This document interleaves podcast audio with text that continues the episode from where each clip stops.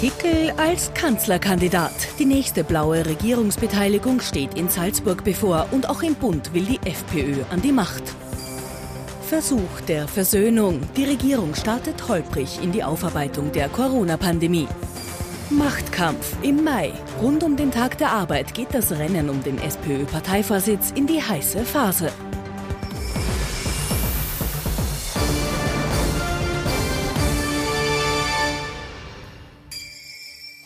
Schön, dass wir Sie heute wieder begrüßen dürfen. Unser politischer Wochenrückblick am Sonntagabend mit dabei. Unser Politikexperte Thomas Hofer. Schönen guten Abend. Schönen guten Abend, Herr Knapp. Und unser Meinungsforscher Peter Eick. Auch Ihnen einen schönen Sonntagabend. Schönen Herzlich willkommen. Hallo, Herr Knapp. Unser erstes Thema heute, die FPÖ. Und die FPÖ hat ja momentan einen Lauf auf Bundesebene in den Umfragen ganz klar auf Platz 1 in Niederösterreich, mittlerweile in der Regierung, in Oberösterreich schon länger in der Regierung und jetzt als nächstes in Salzburg in der Regierung. Der Salzburger Landeshauptmann Wilfried Haslauer hat nach den Wahlen ja die FPÖ jetzt für viele doch überraschend zu Regierungsverhandlungen eingeladen.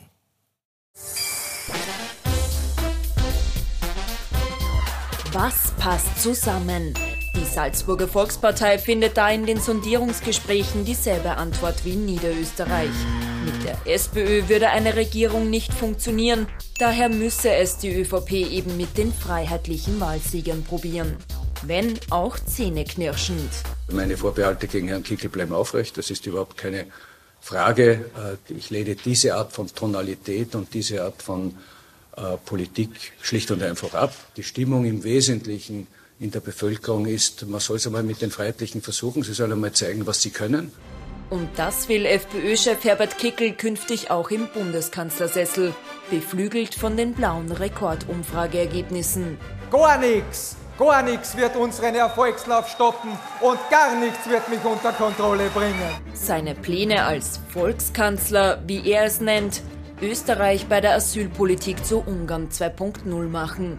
Das betont er mehrfach in seiner Videobotschaft für das von Ungarn veranstaltete CPAC-Treffen. Ein internationales Gipfeltreffen von Rechten. Ich stehe dafür, dass auch Österreich zur Festung wird. Denn eine Festung steht für Sicherheit, für Schutz und Geborgenheit all derer, die sich in ihr befinden. Das ist es, was die Politik den Bürgern zu geben hat. Wir brauchen in Europa viele Festungen, nur so kann auch Europa als Ganzes zur Festung werden. Von der ungarischen Festung zurück zur Festung Hohensalzburg. Kickel soll in der sich anbahnenden Salzburger Koalition keine große Rolle spielen. Ich habe ihn am Wahlzettel nicht gefunden, ich habe ihn auch heute nicht gefunden im Verhandlungsteam. Der Herbert Kickel ist unser Bundesparteiobmann. Wir haben da auch äh, absolut freie Hand und keine Einmischung von Wien und das wird auch so bleiben. Wie viel sich Kickel in die nächste Koalition auf Bundesebene einmischen darf, hängt vor allem von einem ab. Ob die Blauen ihren Höhenflug noch bis zur nächsten Nationalratswahl halten können. Herr Ufer, wie erklären Sie den Lauf, den die FPÖ momentan hat? Man hat das Gefühl, der politische Mitbewerb schaut ein bisschen wie das Kaninchen auf die Schlange und kann überhaupt nichts machen, ist handlungsunfähig. Ja, das ist ein Teil des Erfolgs, das ist gar keine Frage. Auch das kennen wir aus der Geschichte, wie sich überhaupt die blaue Geschichte immer wieder wiederholt, muss man sagen.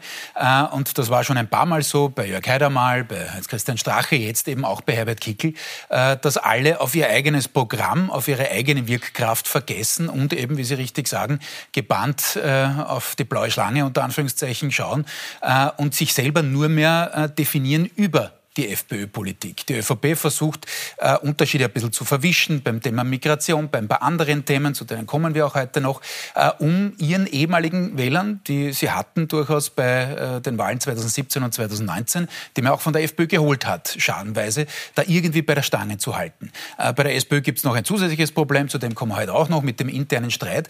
Aber so ist es natürlich ein leichtes für Herbert Kickl, erstens den Nimbus aufzubauen, des Unbesiegbaren quasi. Das hat er auch in dieser Rede die Sie jetzt im, im Beitrag äh, gezeigt haben, gemacht, so auf die Art äh, unstoppable. Ne? Also bei uns führt kein Weg vorbei. Das ist natürlich nicht so, aber wenn die anderen sich quasi in Schockstarre begeben, wird es leichter auf dem Weg dorthin. Aber man kann es nicht auf das reduzieren.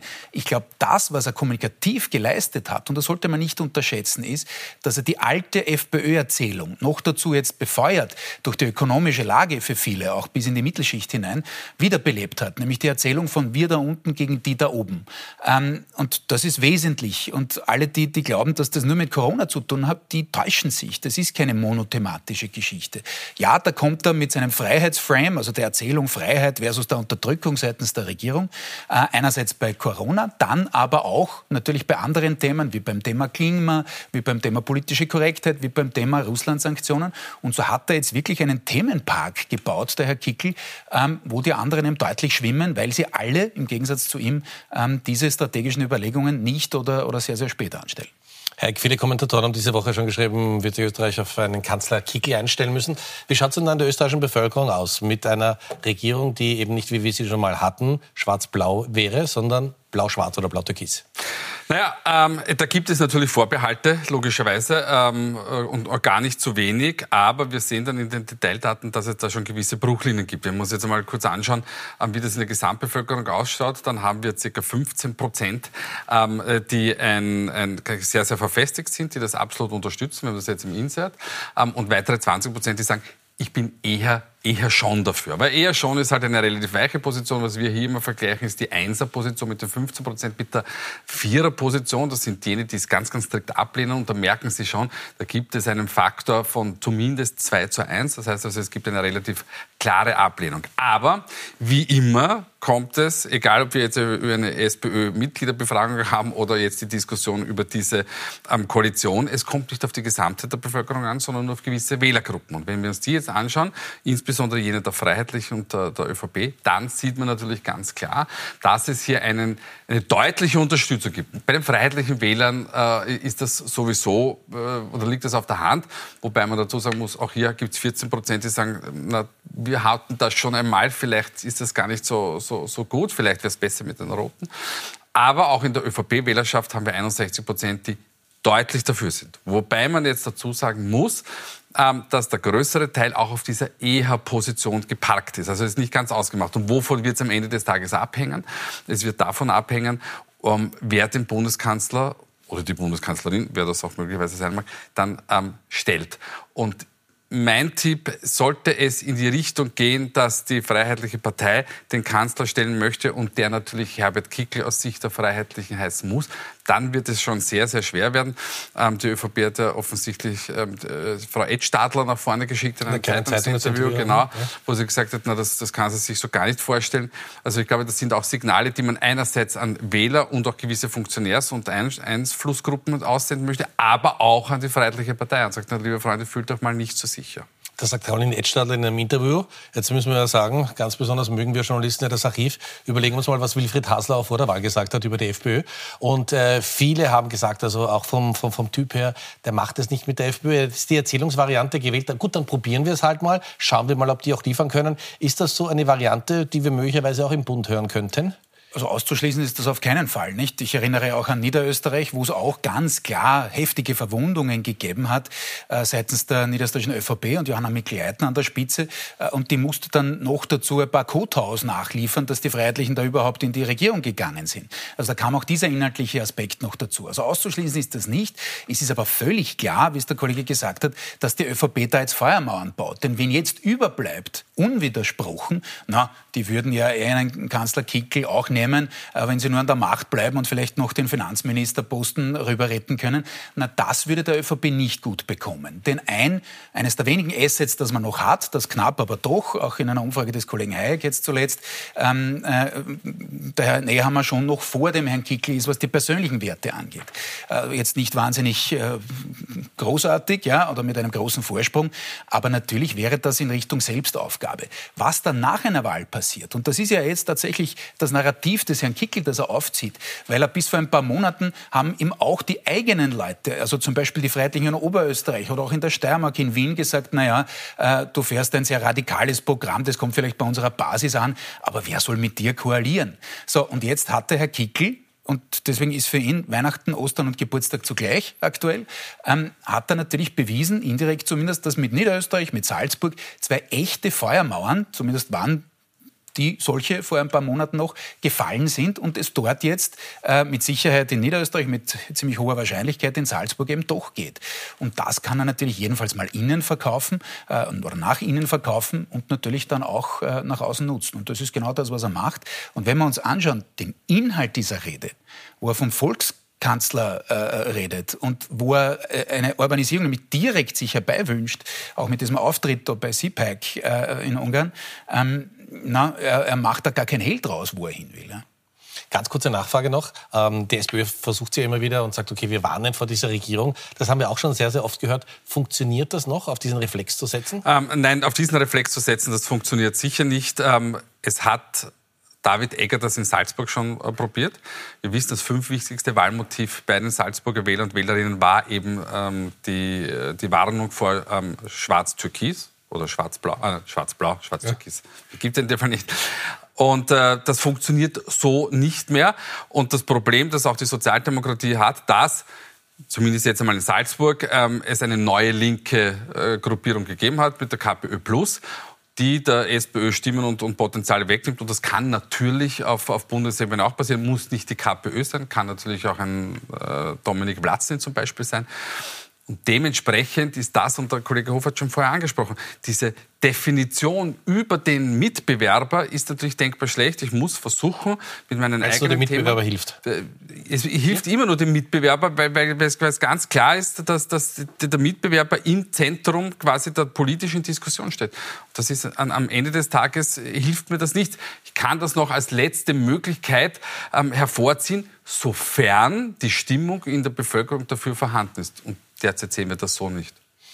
Wenn Sie jetzt die Sendung schauen, sagen, die reden schon fast eine Viertelstunde und die SPÖ ist noch gar nicht vorgekommen. Wir widmen uns der SPÖ ausführlich, das verspreche ich Ihnen. Vorher kommen wir aber noch zu einem anderen Thema, das auch mit der FPÖ zu tun hat. Es geht um die Corona-Politik der Regierung. Da haben wir bei den Landtagswahlen gesehen, das hat den Regierenden wenig genutzt und der FPÖ sehr geholfen. Das war wahrscheinlich auch ein Mitgrund, warum Kanzler Karl Niemer gesagt hat, ja, das möchten wir ganz gerne aufarbeiten. Und der Startschuss für diese Aufarbeitung der Corona-Politik ist in dieser Woche erfolgt. Massentests, Maskenpflicht und Massendemos. Die Corona-Pandemie hat Österreich in den letzten Jahren stark polarisiert. Vor allem das Reizwort Impfpflicht lässt noch immer vielen das Gimpfte aufgehen. Mitte Februar kündigt der Bundeskanzler deshalb einen breit angelegten Corona-Versöhnungsprozess an. Viele Begegnungen mit Menschen in den Bundesländern, mit Bürgerinnen und Bürgern haben mir gezeigt, dass diese drei Jahre Pandemie Spuren hinterlassen haben dass es Traumata gibt, die bearbeitet werden müssen und dass vor allem tiefe Gräben entstanden sind. Von Versöhnung ist bei der Vorstellung des Corona-Aufarbeitungsprozesses diesen Donnerstag allerdings nur mehr am Rande die Rede. Im Mittelpunkt stehen Stehsätze. Selbstverständlich müssen wir auf alle schauen in der Gesellschaft, auch auf die, die am lautesten sind und auch auf die schweigende Mehrheit. Verantwortungsvolles Handeln einer Regierung bedeutet, sich der Aufarbeitung zu stellen. Konkret wird jetzt die Akademie der Wissenschaften Themen wie Wissenschaftsskepsis und Polarisierung untersuchen und am Ende des Jahres ihre Ergebnisse vorlegen. Kostenpunkt eine halbe Million Euro. Betroffene sollen allerdings nicht eingebunden werden, genauso wenig wie die Opposition. Wir kamen immer zu Pass, da hat dann die Regierung appelliert an die gemeinsame Verantwortung, da muss dann alles ganz schnell gehen. Und wenn man gegen eine Maßnahme damals war in der, in der Corona-Zeit, dann war das geradezu antipatriotisch. Jetzt lassen Sie das Parlament schon außen vor. Ausgerechnet der Kanzler, der den ganzen Versöhnungsprozess angekündigt hat, fehlt bei der Vorstellung am Donnerstag übrigens. Auch eine große Rede zu dem Thema wird es von Nehammer nun doch nicht geben. Karl Niermer hat ja damals gesagt, okay, das ist ein wichtiges Thema, das müssen wir angehen. Jetzt war bei der Verkündung gar nicht selber dabei. Ist ihm gar nicht mehr so wichtig? Das wäre schon ein Signal gewesen, oder? Ja, na klar. Äh, es ist äh, eine schwierige Situation gerade für die ÖVP. Denn einerseits, ja, hat er aus dem Schock äh, der Niederösterreich-Wahl, daher kam, das ja, weil man dann gesehen hat, hoppala, da ist man also ÖVP in Niederösterreich gerade im ländlichen Bereich teilweise ausgeronnen in Richtung der Freiheitlichen. Und da war eben dieses Thema Corona, ich habe es vorhin dann schon erwähnt, ähm, eben ein, ein, wesentliches dabei. Und da hat man dann aus, aus dieser Defensivsituation her diesen Versöhnungsprozess angekündigt. Das, dagegen wird keiner was haben, grundsätzlich nur so Creme zuschütten, ja eh. Äh, aber man muss schon sagen, ganz ehrlich, äh, der Teufel steckt wie immer im Detail. Und das Detail ist in dem Fall jetzt folgendes. Äh, einerseits kann die ÖVP nicht hergehen oder die Regierung insgesamt nicht hergehen und sagen, Entschuldigung, wir haben die Fehler gemacht, hätte man nicht machen sollen. Warum nicht? Weil sie damit denen, die sich geimpft haben, die durchaus auch auf Aufforderung oder auch unter Anführungszeichen die Androhung der Impfpflicht dann reagiert haben, denen würde man dann jetzt eine, Entschuldigung die Wortwahl, eine vor den Latz knallen. Ähm, und auf der anderen Seite, wenn man nur so halb sagt, na ja, äh, wir wollen jetzt den Versöhnungsprozess starten ohne die Entschuldigung, na, dann wird das äh, mit der Zurückgewinnung jener, die sich damals massiv geärgert haben, bis heute ähm, wahrscheinlich auch schwer werden. Und äh, vor diesem Dilemma steht man und so einfach ist das auch nicht aufzulösen. Gibt es auf dem Wählermarkt äh, da was zu gewinnen? Oder wie müsste man es anlegen, um es zu gewinnen, um Wähler von der FPÖ wieder zur ÖVP zurückzuholen? Wäre ich Berater ähm, der Bundesregierung, würde ich von so einer Aktion abraten, weil die Wähler und Wählerinnen, die grundsätzlich schon eine sehr, sehr kritische Haltung zu den diversen Maßnahmen hatten, sowieso weg sind. Und äh, diese Wähler und Wählerinnen werden sich insbesondere bei den Freiheitlichen, möglicherweise bei der MFG, die es aber so ja nicht mehr gibt, wohler fühlen als bei den Regierungsparteien, insbesondere bei der ÖVP. Also an wen dieses Signal ganz genau ähm, gehen soll, weiß ich nicht. Ich muss eins dazu sagen, wie ich das erste Mal das gehört habe, habe ich mir gedacht, ah, keine schlechte Idee. Dann haben wir uns aber die Zahlen angesehen und gesagt, naja, vielleicht ist es doch eine schlechte Idee oder nicht so eine gute Idee. Es ist ein Signal an die Bevölkerung, dass man eben verbindend wirken möchte, brückenbauend ähm, sich darstellt am Ende des Tages, glaube ich, die, die, die Suppe wurde verschüttet und das, das ist weg und, und ich würde mich auf neue Themenfelder konzentrieren. Ich bin ganz beim Kollegen. Man will irgendwie sagen, Schwarm drüber, bitteschön, wir haben es eh nicht so gemeint. Und da ist es aber genau so, wie es der Kollege Eick jetzt gerade gesagt hat, da ist die Emotion und zwar jetzt nicht wegen jetzt aktuell des verlängerten Lockdowns für Nicht-Geimpfte damals oder wegen der damaligen Impfpflicht, in die, in die wir als äh, so ein Land reingestolpert sind und dann wieder rausgestolpert. Das war auch unsere Analyse damals damals schon, als es passiert ist, ähm, das geht so einfach nicht weg, weil es eben eine größere Erzählung ist. Das ist das, was ich vorher mit dem Herrn Kickel gemeint habe. Na, dann kommt in Richtung Russland-Sanktionen was, dann kommt in Richtung Klima was und sagt, na, und jetzt wollen sie uns das Auto wieder wegnehmen. Also die Leute, die auf diese Themen abfahren, die werden immer wieder bestätigt und da kann eine ÖVP in der Regierung, zumal mit den Grünen in der Regierung befindlich, kann da gar nicht die FPÖ überholen. Das ist äh, ein, ein, Ding der Unmöglichkeit. Und da sind wir wieder bei Ihrer These. Das heißt, Kommunikation ist unter anderem das, was übrig bleibt. Das heißt, der FPÖ wird es gelingen, jetzt geben Sie eine halbe Million Euro für diese Aufarbeitung aus und nützen wird es trotzdem nichts. Ne? Das wird das Bin dann ja, sein. Aber wir machen ja wahnsinnig oft nicht wir hier, aber in der Politik wird ja oft der Fehler gemacht, dass man zuerst kommunizieren möchte und dann vielleicht eine Handlung setzt. Ähm, mir ist es dem Kollegen Hofer wahrscheinlich auch schon ein paar Mal passiert, dass gesagt, wir müssen etwas kommunizieren und wenn man dann die Frage stellt, ist schön, haben wir etwas zu kommunizieren, kam die Antwort meistens nein. Und hier ist es nicht ganz unähnlich. Und was wird natürlich Herbert Kickel machen? Er wird zwei Dinge sagen. Er wird sagen, erstens haben wir Recht behalten. Zweitens, jetzt hauen sie nochmal 500.000 Euro hinten nach hinaus, die wir uns wieder sparen hätten können. Also es ist eigentlich schon wieder ähm, die, berühmte, die berühmte Klappe, mit der man zwei Fliegen erwischt. Herzlichen Dank. So viel zur Corona-Kommission. Und wir kommen jetzt zu einem Thema, auf das Sie sicher schon lange warten, weil es ist einfach die unendliche Geschichte, die in jeder Sendung vorkommt, heute natürlich auch. Es geht um die SPÖ und um die Mitgliederbefragung und es geht um den 1. Mai. Es hat ja diese Woche begonnen, ein Feiertag, viele mussten nicht arbeiten. 1. Mai, ganz besonders wichtiger Tag natürlich für alle Sozialdemokraten. Wenn wir aber ein bisschen in die Vergangenheit schauen, ins Jahr 2016 auch ein sehr, sehr gefährlicher Tag für SPÖ-Chefs.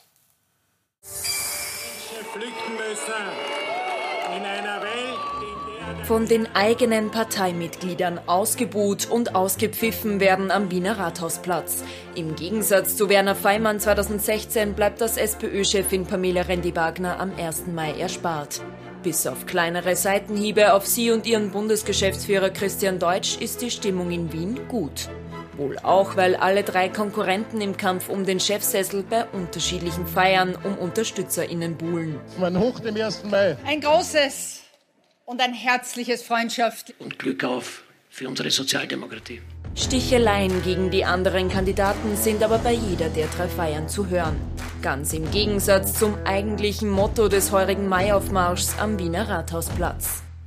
Stark, stärker, zusammen. Die beherrschenden Themen sind aber bei allen dreien sehr ähnlich. Steuerung. Gerechtigkeit. FPÖ. Am Freitag folgt Randy Wagners zweiter Streich. Sie droht der Bundesregierung mit einem Misstrauensantrag, sollte sie keinen Teuerungsgipfel ansetzen. Eine überraschend versöhnliche Ankündigung macht sie dann aber gegenüber ihrem langjährigen Parteifeind Hans-Peter Doskozil, zumindest für die Zeit nach der Abstimmung.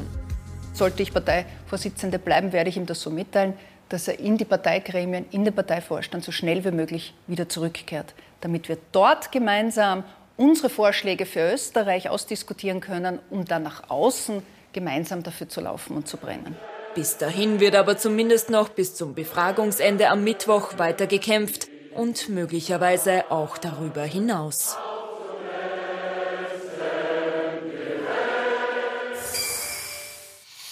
Jetzt weiß ich natürlich nicht, wer gewinnen wird, wenn man das einfach auch nicht wissen, wissen kann. Wir nicht, ja. Aber wer hat denn den besten internen Wahlkampf gemacht bis jetzt, würden Sie sagen? Also ich habe noch nie, ehrlicherweise, Herr Knapp, und ich schaut jetzt so aus, um, um die Antwort drücke, aber ganz ehrlich, noch nie so ein unterschiedliches Meinungsbild, äh, was Leute angeht, die es wissen müssten, innerparteilich jetzt äh, gehabt wie diesmal. Wir wissen es schlicht und ergreifend nicht.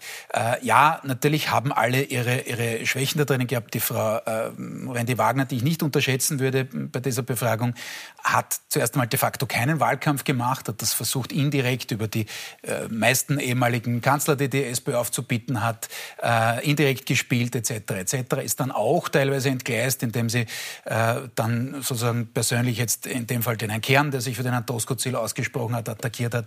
Äh, Hans-Peter Doskozil musste in Wahrheit äh, in eine Richtung rücken, in die er dann bei der Nationalratswahl nicht gehen will. Äh, das heißt, auch da ist ein bisschen ein, ein, ein Tor offen und bei Babler ist es so, dass er sicherlich eine engagierte Basis hat. Aber ob es jetzt wirklich reicht äh, für einen Sieg, noch einmal, wir wissen es alle nicht. Ähm, das, was man vermieden hat, immerhin das, glaube ich, kann man feststellen, ist, dass es komplett eskaliert, zumindest bisher. Ja, ähm, da gab es schon ein paar, ja, da gab es ein paar Dossiers, ja, da gibt es persönliche Verwundungen, aber zumindest ist eines nicht passiert, dass man sich auf offener Bühne, vielleicht auch nebeneinander stehend oder sitzend, wie auch immer, ähm, da äh, beflegelt hat. Das kam indirekt, das ist schon richtig, das hat insgesamt der Partei nicht gut getan, ähm, aber das, was die SPÖ, egal wer es gewinnt, äh, machen muss, ist danach wirklich wirklich zur Geschlossenheit zu finden. Denn ansonsten passiert das, was auch der Kollege vorhin schon angesprochen hat, dass nämlich nicht nur jetzt, was die FPÖ und die ÖVP angeht, die ja jetzt vor äh, der SPÖ sind, und das ist schon bemerkenswert genug, jedenfalls was die ÖVP angeht, denn die ist in der Regierung und schlingert dort, äh, ganz ordentlich, auch aufgrund der Themenlage natürlich. Äh, und die größte Oppositionspartei ist nunmehr auf Platz drei, und zwar mit Respektabstand, ähm, sondern dass man eben von Seiten der SPÖ auch von ganz links außen jetzt den Druck verspürt. Sei es jetzt die KPÖ, sei es jetzt der Herr Vlasny, wer auch immer. Also da tut sich schon eine Tür auf und die muss man relativ rasch zukriegen. Wie gesagt, da gab es jetzt einige Verwundungen und das, was man auch noch schaffen muss, die Klippe, die man umschiffen muss, ist, ähm, dass man dieses Ergebnis, wie auch immer es ausgeht, ähm, halbwegs äh, gut kommuniziert und nicht da die, nächsten, äh, die nächste Saat für eine Verschwörungstheorie vielleicht auch noch entsteht. Was müsste denn jetzt in der SPÖ passieren, egal wie das ausgeht, damit diese Einigung, die die Partei ja braucht, damit sich in alle drei Richtungen. Ich mache die Frage eh lang, dass Sie eine gute Antwort überlegen können. Ja. Äh, welchen Schlüssel kann man da ziehen? Weil man das Gefühl, also der SPÖ zerreißt momentan in drei Richtungen und die Frage ist, wird die Partei äh, so diszipliniert sein und sagen, okay, wer auch immer, Randy Wagner, Doskizil, Babler, durchgesetzt, wir akzeptieren es? Na, das ist sehr gut, dass Sie so lange gesprochen haben, ja. weil da kann ich Ihnen widersprechen. Ich sehe gar, sehen Sie, sehen Sie wie ich, ich mich um Sie kümmere. Nicht, ja? Ich sehe gar nicht, dass sie in drei Richtungen zerrissen wird. Das sehe ich nicht. Es, ist, es gibt natürlich insbesondere beim Thema Migration und Integration natürlich äh, recht klare Unterschiede obwohl es ja hier ein berühmtes Paper gibt, das das intern abgesegnet wurde, aber lassen wir das mal zur Seite. Ansonsten sind die Unterschiede gar nicht so groß, weil wenn Sie sich zum Beispiel Hans-Peter Doskozils bei dieser Frage des Mindestlohns anschaut, dann ergänzt er das immer wieder zu, aber das können wir nur gemeinsam mit der Gewerkschaft machen. Also das ist quasi die Hand ausgestreckt in Richtung Gewerkschaft, weil ja auf der anderen Seite sowohl Randy Wagner als auch Babler sagen, na, das ist Mindestlohn, das ist Kollektivvertragsfrage und das, da hat die Hoheit einfach die Gewerkschaft. Und bei den meisten anderen Themen ist man so weit voneinander nicht entfernt. Das ist im, natürlich noch immer eine etatistische, also staatsorientierte Partei, insbesondere was natürlich Wirtschaft, Soziales, Bildung selbstverständlich auch betrifft. Und diese großen Unterschiede gibt es nicht. Das ist eher, wie es der Kollege Hofer schon anklingen lassen, ein psychologisches Problem, kein ideologisches Problem. Da gibt es diese Verletzungen, ähm, da gibt es, man hat sich gegenseitig Unfreundlichkeiten ausgerichtet und die muss man dann versuchen, so gut wie möglich zu kitten. Und das kann funktionieren. Wenn sich dann die beiden Unterlegenen einfach äh, zurückziehen und dann aber auch noch mitarbeiten, ähm, wer auch immer das dann ist, dann, dann kann man da sicher einiges äh, bewegen. Was man nicht unterschätzen darf, also ich halte das fast für die leichtere Übung, aber die viel wichtigere äh, Überlegung ist, was tut das mit den machtinternen Strukturen innerhalb der Sozialdemokratie. Also was passiert, wenn Randy Wagner gehen wir mal davon aus, ich sage nicht, dass es so sein wird im Anklingen an die Frage an den Kollegen Hofer, aber was ist, wenn René Wagner Dritte wird? Was bedeutet das für die Wiener Sozialdemokratie? Und diese, diese Machtstruktur, diese Machtausgeglichenheit in der, in der SPÖ, das wird die viel, viel größere Herausforderung werden, als dass man sich nachher vielleicht die Hände reicht und sagt, okay, Fair Play ähm, und, und wir, wir, gehen jetzt alle gemeinsam in eine Richtung. Ich werde vielleicht nie wieder so eine lange Frage stellen, aber wir gehen jetzt, naja, in, wir gehen jetzt mal in den Bereich der Familienaufstellung. Das können wir für die SPÖ nicht leisten. Ein Thema, das für die FPÖ eigentlich auf der Hand, äh, für die SPÖ eigentlich auf der Hand liegen sollte, sollte man meinen, ist die Teuerung. Die Inflationsrate sinkt und sinkt nicht in Österreich. Und so reagiert die Regierung. Kanzler Nehammer. Hier bitte ein ehrliches Wort, und das werden Ihnen die Wirtschaftsforscher bestätigen. Diese Inflation ist deshalb so tückisch, weil sie nicht alleine national bestimmt ist. Ganz wichtig ist ja fürs Leben, sind die Lebensmittel, heißt ja schon so. Äh, und da wird es jetzt äh, weiter äh, nicht nur Beobachtungen geben, wie gerne unterstellt wird, sondern weitere Initiativen, dass wir die Preisdiskrepanz zu Deutschland verringern können. Wenn Österreich eine ähnliche Gewichtung im Warenkorb hätte wie Deutschland, dann wäre im März die Inflation um rund ein Prozent bei uns niedriger gewesen als und damit auch unter dem EU-Schnitt gewesen. Also da muss man schon ähm, irgendwie so ein bisschen seriöser auch ähm, analysieren aus meiner Sicht. Man könnte jetzt auf der Metaebene sagen, alle sagen, ich war es nicht. Ja, äh, äh gut, das kann man sagen, das ist typisch Politik. Natürlich funktioniert äh, diese Übung nicht. Stimmt zwar, natürlich, der Warenkorb ist anders, Tourismus überbetont, schon klar, aber gut, das ist halt Österreich, das ist jetzt nicht erst seit äh, dieser Krise so.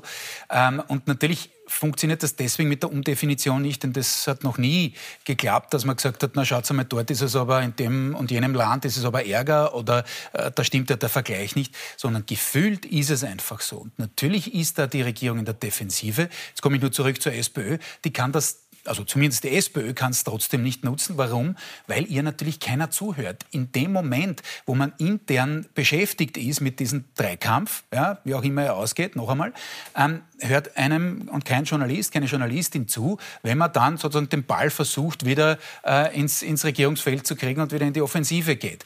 Ähm, aber das ist völlig klar, dass die, dass die Regierung da äh, jetzt noch einen deutlichen Druckaufbau vor sich hat, ähm, dass da auch medial ja natürlich immer mehr kommt, wenn man sich die Schlagzeilen der letzten Tage anschaut.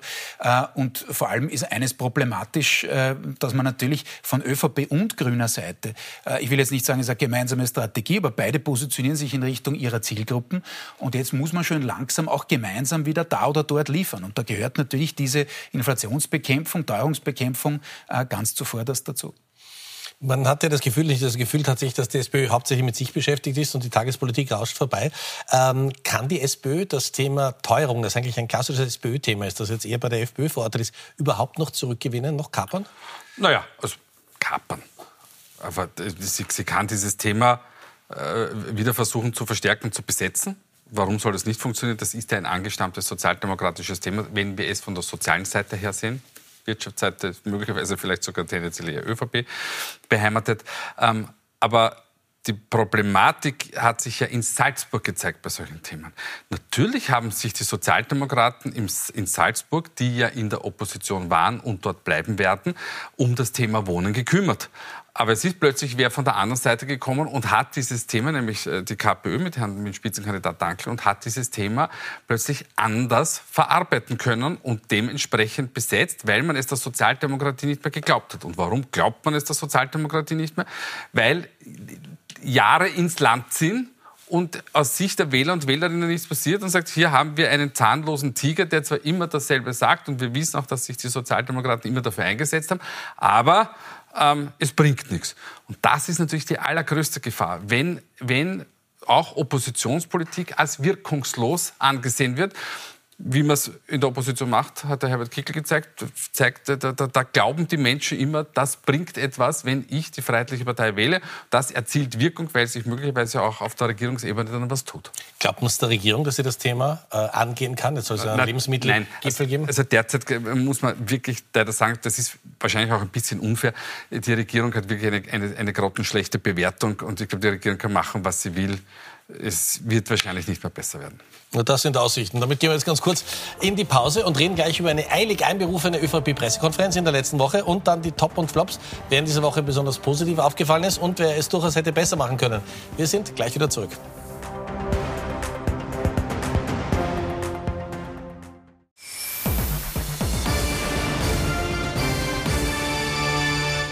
Willkommen zurück. Unser politischer Wochenrückblick am Sonntagabend mit Thomas Hofer, unserem Politikexperten. Nochmal recht herzlich willkommen. Und Peter Heik, unser Meinungsforscher. Recht herzlich willkommen. Eine überraschend einberufene Pressekonferenz der ÖVP. Das ist dann so eine Eiltmeldung in der Austria Presseagentur in dieser Woche, die viele überrascht hat. Und dann ist Andreas Ottenschläger von der ÖVP aufgetreten und hat Folgendes verkündet.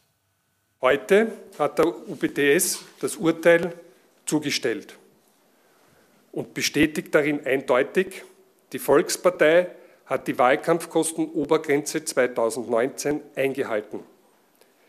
Der UPTS hat also die Rechtsfragen geklärt und uns letztinstantlich in unserer Rechtsauffassung bestätigt. Das ist ein großer Erfolg für die Volkspartei.